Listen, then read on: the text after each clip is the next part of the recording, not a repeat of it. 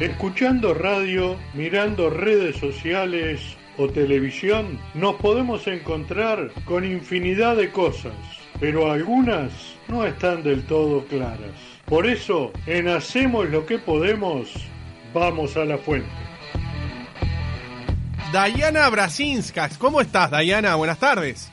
¿Qué tal? Muy buenas tardes. ¿Cómo andan por ahí? Pero muy bien, muy bien. El bichi dijo eh, que me espere un minutito, voy a, voy a traerme un café, me dijo el bichi. Así que ahora lo Bueno, vas a escuchar. al bichi lo he esperado tanto tiempo, hemos sabido trabajar juntos, así que Sí. no tengo problema. Bichi manda, ¿viste? Es lo que Eh, tiene. es lo que tiene, te llega tarde, cayó 4 y 20, no pasa nada, ahora se va a tomar un café, tiene todo perdonable. Lo que pasa es que la gente talentosa es así. Es así, es verdad, es verdad. ¿Cómo andas, Dayana? ¿Andás Bueno, bien? Bien, bien, recuperándome de una gripe, como creo que el 80 o más de los montevideanos, el que no tiene COVID, tiene esa especie de infección respiratoria, Es de la que hay un virus también alta, que vos creo que sufriste también, Sí, porque es verdad. escuchaba la voz bastante tomada. Es verdad. A mí me lleva, yo llevo dos semanas prácticamente ya, empecé el lunes con un enfriamiento después del primer, no, de, un- de una aguada, de la aguada Peñarol, de uno de los partidos de aguada Peñarol de la arena, Sí. y todavía sigo tratando de recuperarme, pero bueno, estos fríos tampoco ayudan. Pasa, nada, ¿no? pasa. No es- vos sabés que el día que hablamos la semana pasada, que hablé, hablé contigo, Sí. había hablado con cinco o seis personas también, todas por teléfono. Estaban iguales o peores que vos y que yo juntos, ¿eh? Totalmente. Bueno, yo tuve el cumpleaños de mi hijo, ayer- hoy es el cumpleaños de mi hijo, Bien. este, y ayer también familiares que vinieron, todos engripados. Por suerte, dice que ya uno estipula que no es COVID, porque como no te hisopan, te No. dicen, no, bueno, tres días de reposo, ya no te hisopan. No, no, Eh. La gripeciña ya se transformó evidentemente en tal como había aventurado Bolsonaro en su Sí, momento. verdad. Así que bueno, estamos todos así. Es verdad. Bueno, a- acaba de llegar Matías el biche Amaro. Ahora sí, saludalo, Dayana. Pichi querido, ¿cómo estás tanto tiempo? ¿Cómo andás, querida Dayana? ¿Cómo andás tanto tiempo sin verte? Tanto tiempo sin vernos y sin escucharnos. Eh, bueno, Pero eso- muy bien, Eso no muy sé. bien, como yo te siempre. escucho, yo te veo y te escucho siempre porque te veo. Bueno, esta noche tenemos. ¿Eh? Esta noche se esta noche se juega la segunda final en el Antel Arena, así que también preparándonos para eso. Bueno, Dayana, escúchame, vos sabés que yo te nos comunicamos la semana pasada, porque, bueno, a raíz de lo, de lo que había pasado con, con el tema de Operación Océano, que se había, había su- surgido la noticia, después incluso había salido eh, hasta el fiscal Iglesias, también muy polémico, ¿no? Como que se entreveró todo, y habíamos quedado en realidad, vos nos habías dicho que en realidad eh, te gustaría mejor hablar hoy por un tema específico. Explícalo vos que lo explicás mucho mejor que yo. Bueno, ese tema específico igual sigue siendo todavía una limitante, y una limitante relativa de todos modos. Eh, las notificaciones, el tema específico que yo te decía es, eh, en Operación Océano finalmente 13 fueron las personas sobreseídas, pero se dice fueron las personas sobreseídas cuando en realidad firmadas por la jueza hay cinco hasta ahora. Los demás seguimos esperando porque el procedimiento es eh, la fiscalía después de reunirse y de charlar con los abogados, por lo menos en mi caso así fue, que después si querés nos adentramos un poco más en ese tema, Dale. eh, envía al juzgado el pedido de sobreseimiento y se le da por seis días vista a la defensa de la víctima. Es- ¿Esto qué quiere decir? Que en el momento que es notificada por correo electrónico, por nuestros electrónicos del Poder Judicial, la defensa de la víctima tiene seis días para oponerse a ese sobreseimiento. Eso no son seis días corridos, son seis días aires y son a partir de la notificación a ese correo electrónico. Desde el juzgado demoró en salir, por lo cual seguimos esperando que esté firmado el sobreseimiento de los otros, no de estos cinco primeros que salió, sino de Bien. los otros. De todos modos, tenemos, eh, obviamente, el compromiso fiscal, pero en este caso no depende solamente de la fiscal. ¿Y a qué me refiero cuando hablo de la vista? Las defensas de, de la, de, en este caso, de la principal víctima, porque eh, mi cliente solo se había vinculado, había conocido, había charlado. ¿A cuántos defendés vos, Diana? ¿A cuántos defendés vos? A uno solo. A uno solo. solo. Este, era, estaba vinculado solamente a una, a la principal víctima, a la que unió a estos 33, 36 personas. Bien. Este, pueden oponerse y ahí se puede pedir al reexamen por un nuevo fiscal en el caso de que así sea. Y esas mismas han dicho, tanto la doctora Deus como Lucia Fernández, que no se iban a oponer en principio, pero uno no está tranquilo hasta el momento en el que evidentemente está estampada la firma del juez en ese sobrecimiento y se lo puede comunicar a su cliente en forma fehaciente. Por eso yo te había pedido unos días, Mm. pero bueno, hoy me entero que es hasta el viernes el plazo.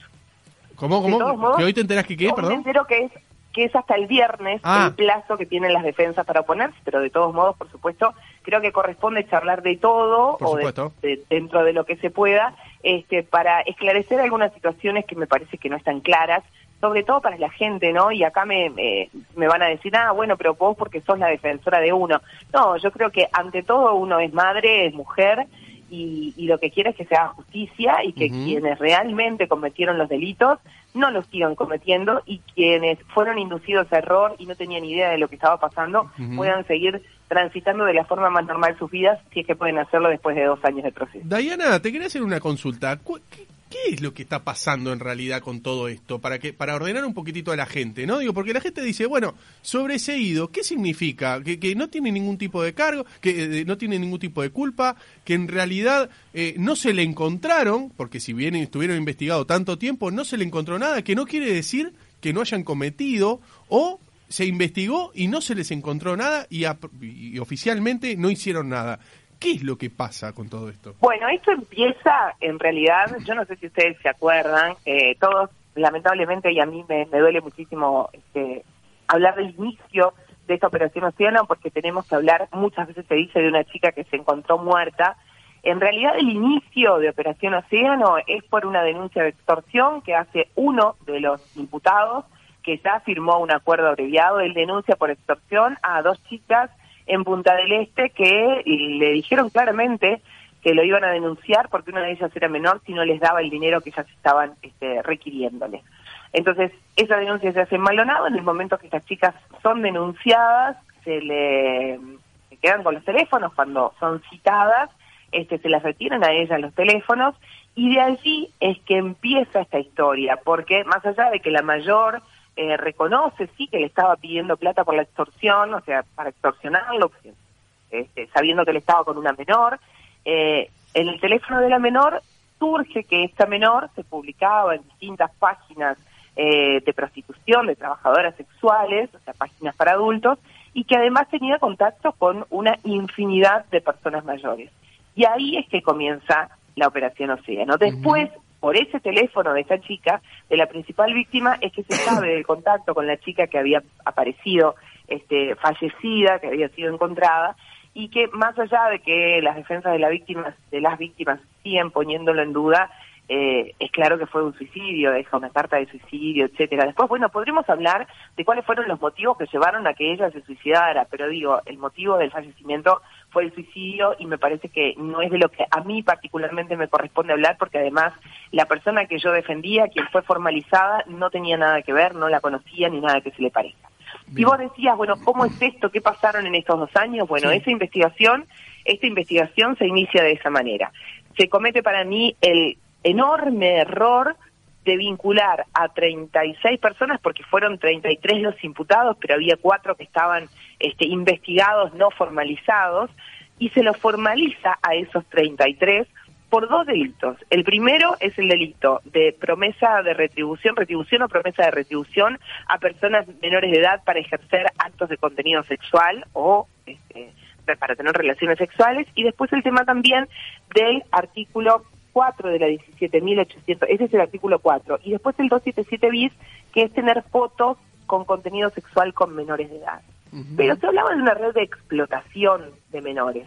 Y lo que se dio a entender desde un principio con la gente es, bueno, estos hombres poderosos, como se decía, todos de alto poder adquisitivo, trabajadores, algunos docentes, estaban conectados para explotar sexualmente a niñas, niñas y adolescentes. Y la realidad no es esa. La realidad es que acá se metió en una misma bolsa a personas que tenían conciencia y voluntad de mantener relaciones sexuales con menores de edad y otros que realmente no tenían la más pálida idea de que eso estaba pasando. Bien, Entonces, pero, para eh, formalizar, y- solo bien. se precisan evidencias.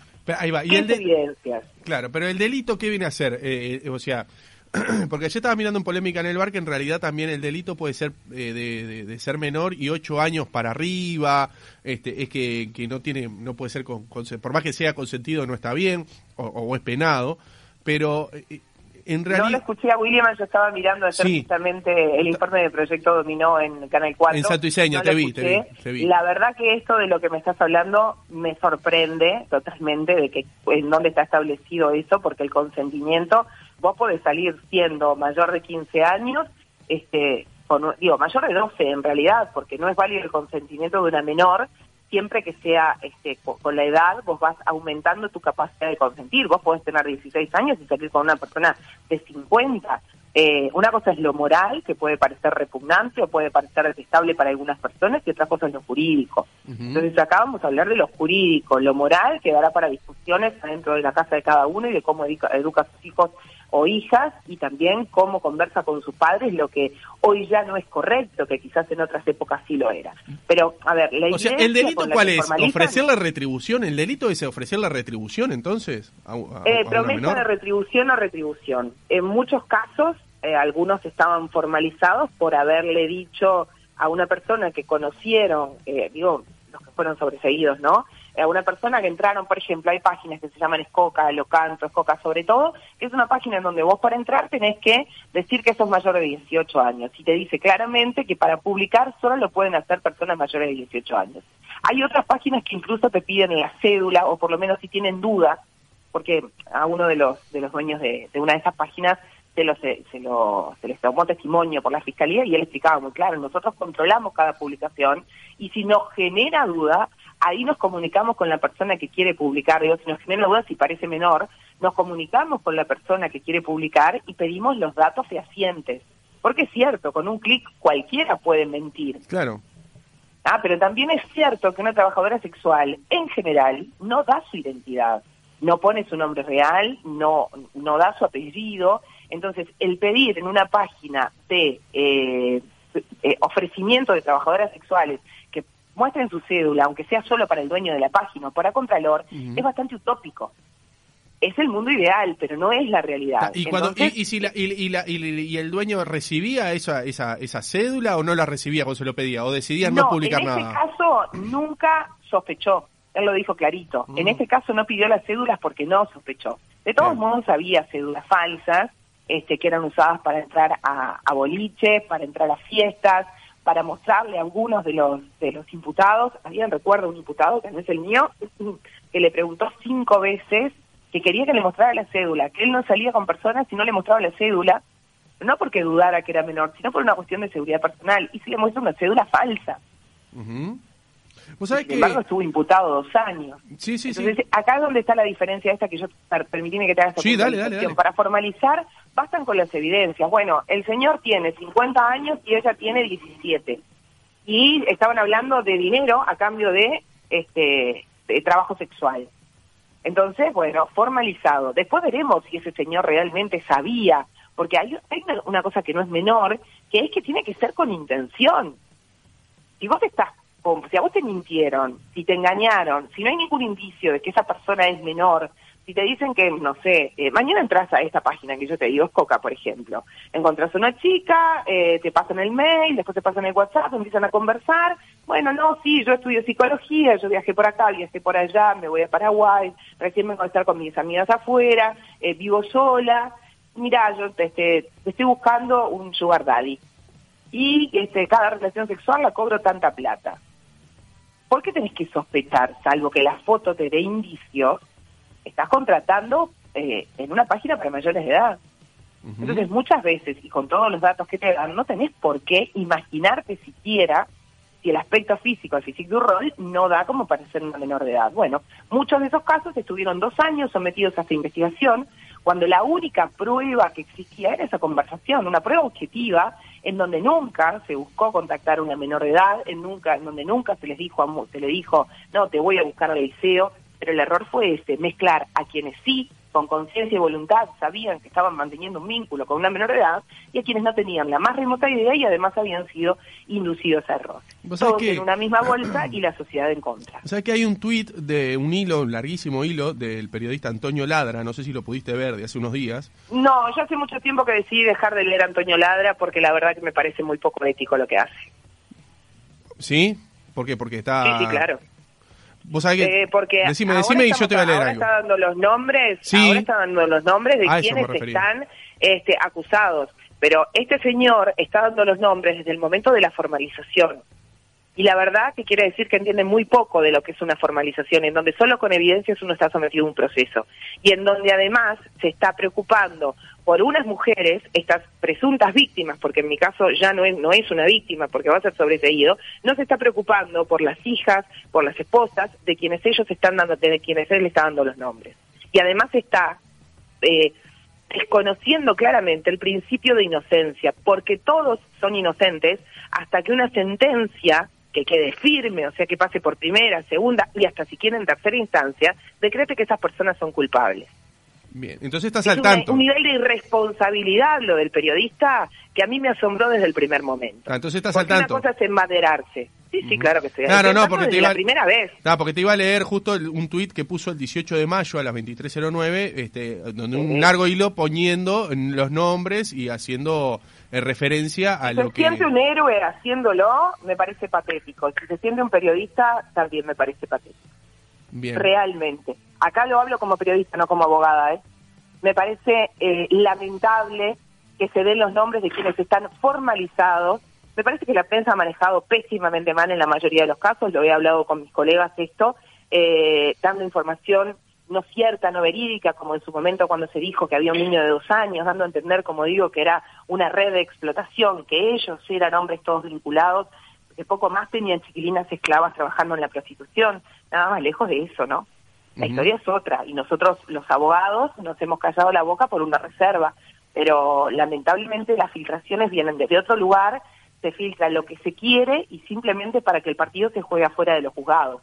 Y después hay este, personas, porque yo creo que hay de, de ética periodística muy poca, como Antonio Ladra, que han dado a conocer nombres de personas inocentes y establecidos así por la Constitución. Pero bueno, la conciencia de cada uno sabrá cuán limpia está. Aunque muchos digan que los abogados no tenemos conciencia, yo creo que sí, que muchos lo tenemos y elegimos dormir tranquilos. O sea que parte de lo que dice Ladra en el largo hilo de tweet dice durante estos dos años intentó por todos los caminos hacer caer la causa, dar vuelta a los testimonios y señalar a las víctimas como Hacer caer la victimarias. causa, perdóname, que te voy haciendo puntualizaciones. Dale. Hacer caer la causa, lo único que hicimos fue nuestro trabajo. En esta causa desapareció un teléfono. Nos encontramos que había un teléfono que no teníamos. La, presunta víctima, en mi caso, que no lo fue tal, tenía dos teléfonos y a nosotros llegamos a la audiencia de, discusión de pliego para la declaración anticipada sin el contenido de un teléfono. Ujú. Dice, todos ellos, lo- eh, te sigo lo que terminaba el tuit, ¿no? No, Este, pará, déjame terminar dale, con esto. No dale. solo eso, después se cambiaron chats. Cuando nos dan los chats, los chats estaban alterados. ¿Viste los lobitos de los chats de, Sí. pregunta y respuesta? Sí. Había cosas que no estaban, que se habían sacado. Lo que hicimos fue oponernos a que se continuara un juicio, un juicio con todas esas irregularidades, donde la cadena de custodia estaba absolutamente vulnerada y rota, en donde se nos había omitido dar información y no habíamos podido ejercer nuestro derecho de defensa. Entonces, ¿de qué artimañas habla el periodista y de qué artimañas hablan tantos otros?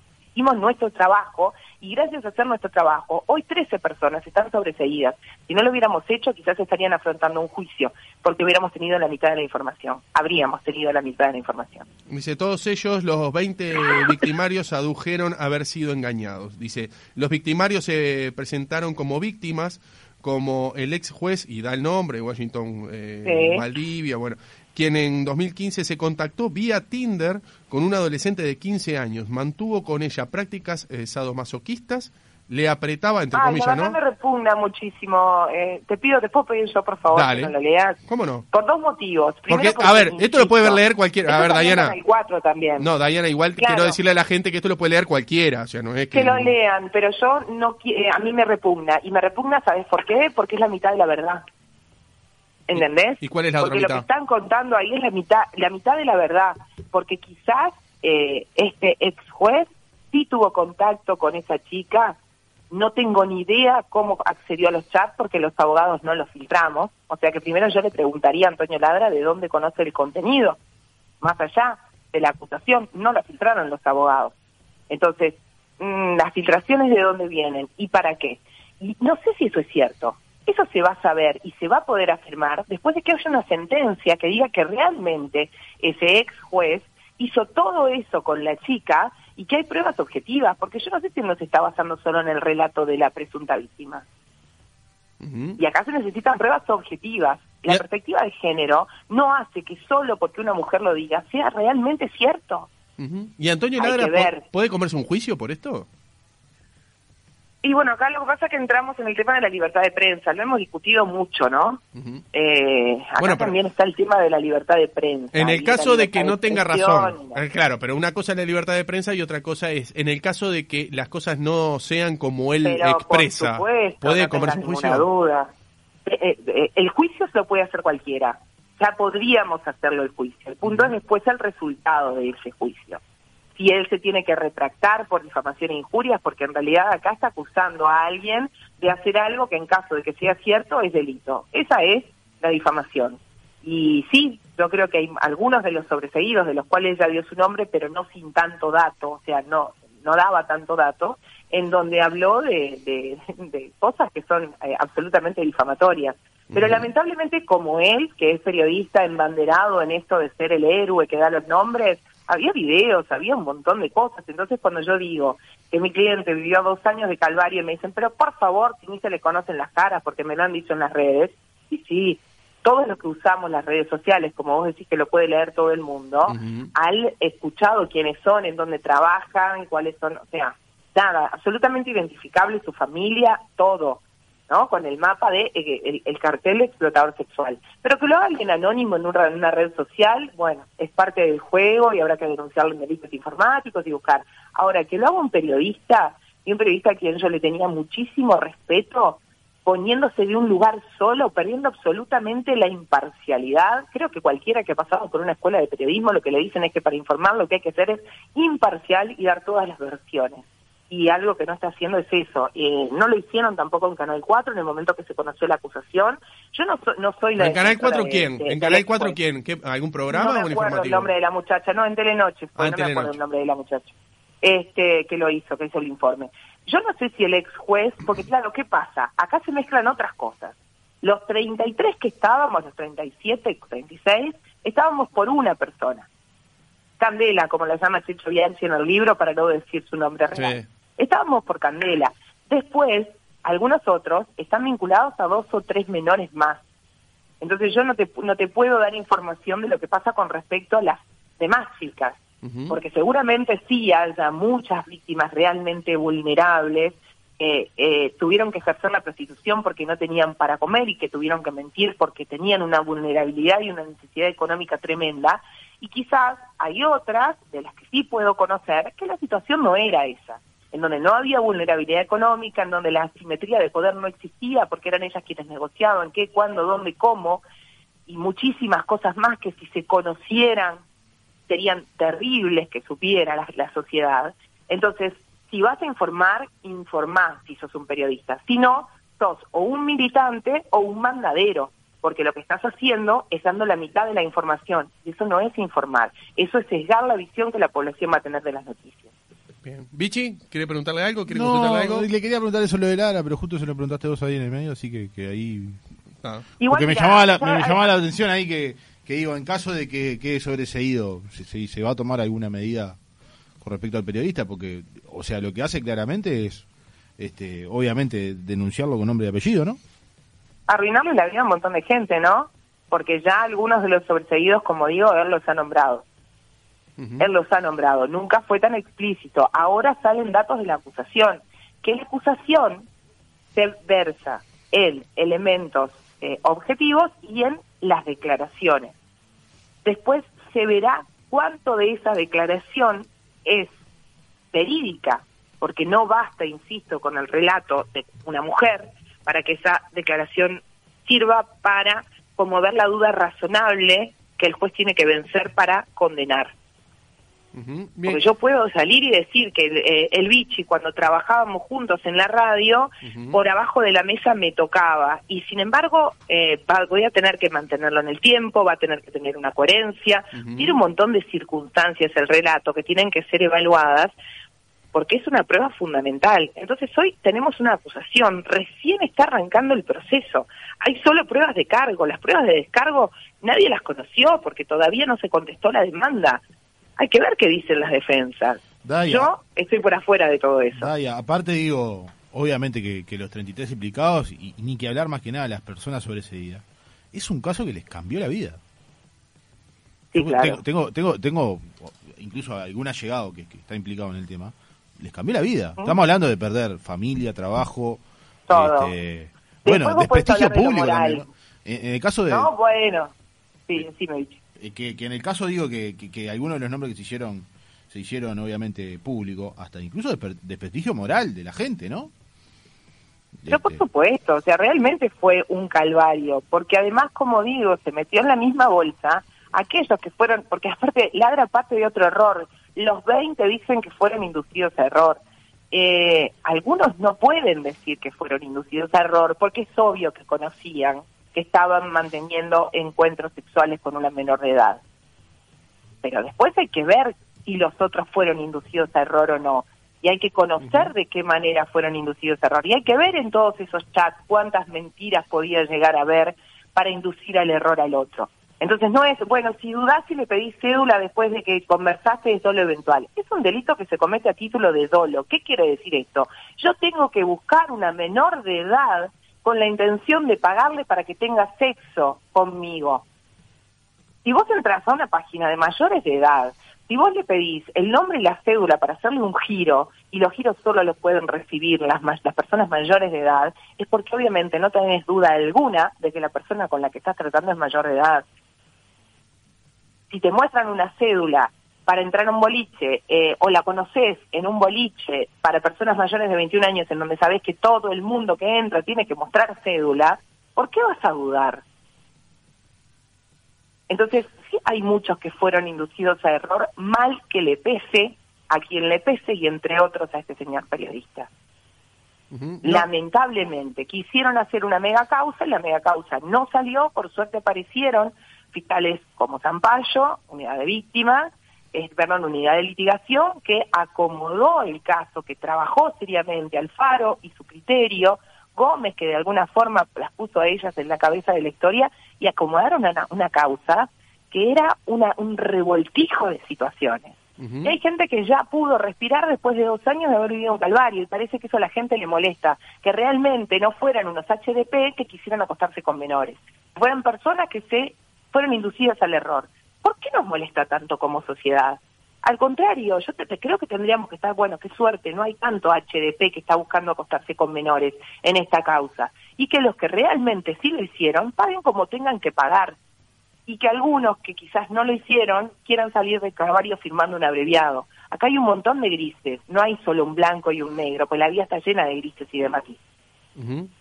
Eh, eh, por- para lo último, y ya te libero porque sabemos que estás, este, te estás hasta mudando, me, me, me habías comentado. Escúchame, Eh, ¿viste sí, lo- me- me- primero que nada me alegro, que me alegro que haya, todo viento en popa. Escúchame, eh, hay una, dos noticias te quería decir, con dos titulares, porque vos ya Sí. sabés de qué se trata el tema y la gente también sabe, ¿no? Es hace unos días salió que eh, la justicia prohíbe a Ignacio Álvarez acercarse a víctima de violación grupal en el cordón, ¿no? Hoy hizo un descargo, no lo leí, no lo, o sea, no lo escuché tampoco, pero sí el titular del observador dice justicia considera evidente que Ignacio Álvarez ejerció violencia psicológica contra la denunciante de, la, de violación en el cordón, ¿verdad? Dice, se contactó Ajá. con la hermana de la denunciante después de haber pasado los audios y le, manifestó que tenía una forma de ayudar, entre comillas, ¿verdad? A, toda la, a, a todos para que esto termine de la mejor manera. Álvarez dijo que si ella reconocía la verdad podía ayudar a que no se culpara a inocentes por un delito que no cometieron. ¿Qué, me- qué reflexión me podés hacer de todo esto, este, cambiando de tema, verdad? Ah, es muy difícil acá, sinceramente, porque no tengo idea si evidentemente si efectivamente Álvarez dijo eso. Creo que con el tema de la difusión de los audios quedó claro que lo que estaba haciendo era esto, de la libertad de expresión, lo mismo que yo te dije que puede pasar con Ujú, Ladra. Acá es donde se sopesa el derecho a la información de la sociedad y el derecho a la expresión del periodista amparado en la ley de prensa y es complejo. Me parece que también se trata de dar un mensaje. Acá estamos cometiendo el grave error de usar el derecho penal, que es el último bastión que hay que usar, porque es donde se meten con la libertad de las personas para dar mensajes simbólicos. Y escuché a varios periodistas también en televisión reclamar qué mensaje se da si el fiscal Iglesias los deja en prisión domiciliaria. ¿Cuál es el, el derecho penal no está para dar mensajes. El derecho penal está para castigar a quien efectivamente, luego de transitar un juicio con todas las garantías o de firmar un acuerdo abreviado, que esa es otra discusión, cómo se firman, se firman los abreviados, termina demostrándose, conmoviendo la duda razonable y por una condena firme se demuestra que es culpable. hay una frase que hace mucho, muchos años, es histórica, que da vuelta, ¿no? Prefiero a 10 este, eh, culpables libres que a un solo inocente preso.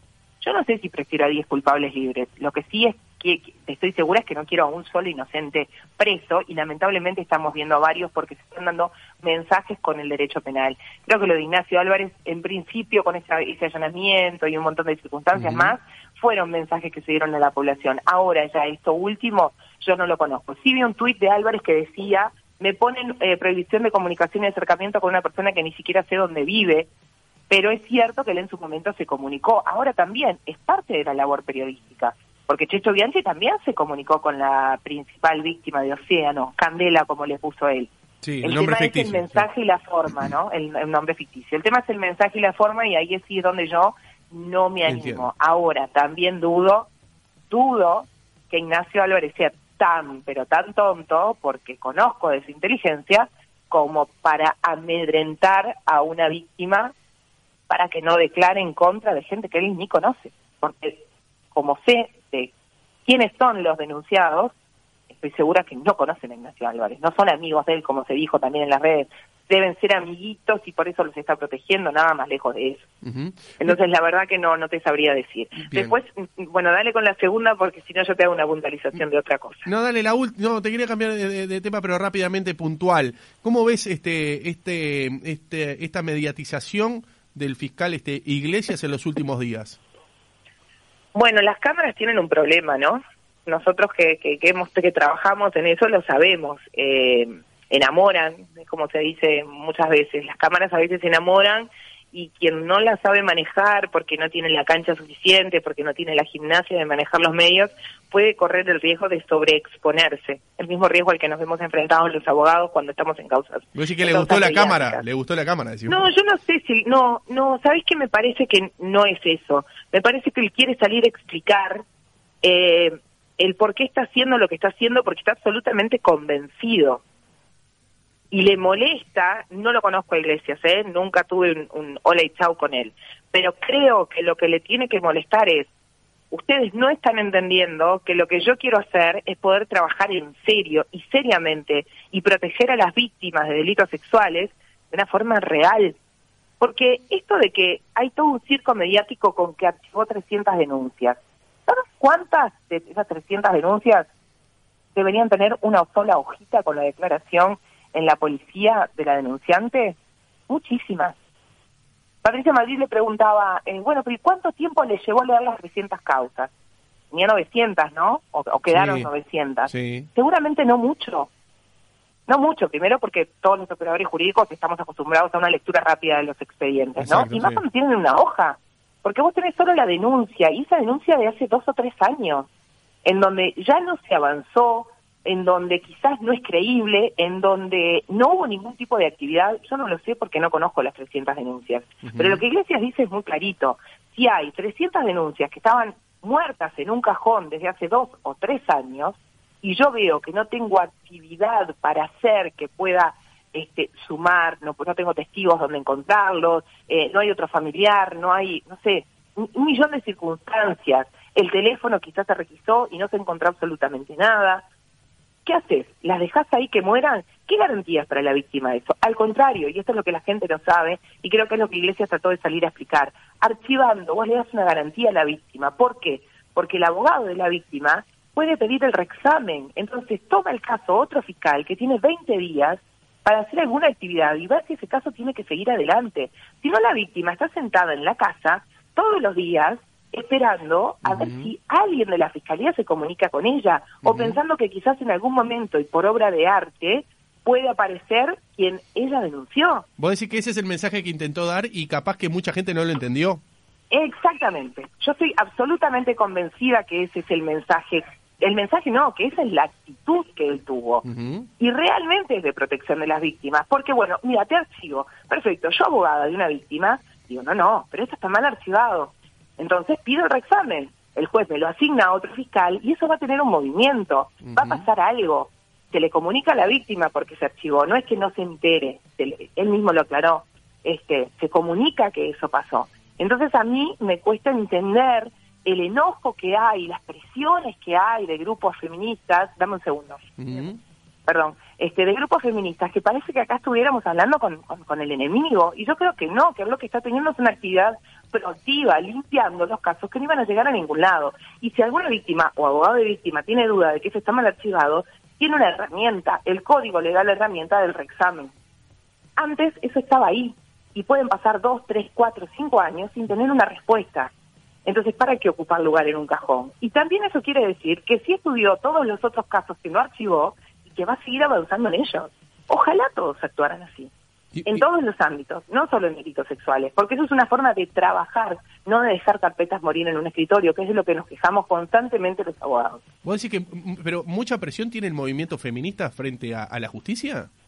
Y lo recibió Gómez, ¿no? ¿Qué te parece? A mí no me recibe el fiscal Gómez, ¿eh? A mí no me recibe, recibe a, recibió algún grupo político en su momento, podrá recibir a, no sé. A mí no recibe. A la Asociación de Abogados Penalistas sí la recibió en su momento, tuvo una charla, pero para explicarles, porque hay que explicarles cómo está alguien que está ordenando una fiscalía trabajando con su independencia técnica. Yo creo que a los- si nosotros los uruguayos vamos y nos manifestamos y decimos que se archivaron 300 casos de homicidios, no nos va a recibir. Uruguayos unidos por el no archivo de los homicidios, ¿nos van a recibir? ¿Vos decís que sí? Yo creo que no. Dayana Brasinca, no. gracias por estos minutos, ¿eh? a las órdenes. un Bichi, despídala. Se me durmió el bichi, se me No, durmió el bichi, al lado, te ¿Cómo, Bichi, escucho. te aburrí? No, No me digas para eso. nada, Dai. para nada, Dai. Sabes que te Y igual el bicho es muy de dormirse. Mirá que cuando maneja las perillas dos por tres se le cerraban los ojitos también. Él se despierta siempre solo cuando juega a su equipo. Sí, la violeta, la viola. Exacto, exacto. Me alegra que te veo muy bien, Dai. Muchas gracias, muchas gracias. Estoy bien y sobre todo con la conciencia muy tranquila, que me parece que es lo fundamental para tener una vida feliz. Hasta pronto, Dayana Brasincas. Un beso para los dos, gracias. Beso grande para vos. Pasó Dayana Brasil.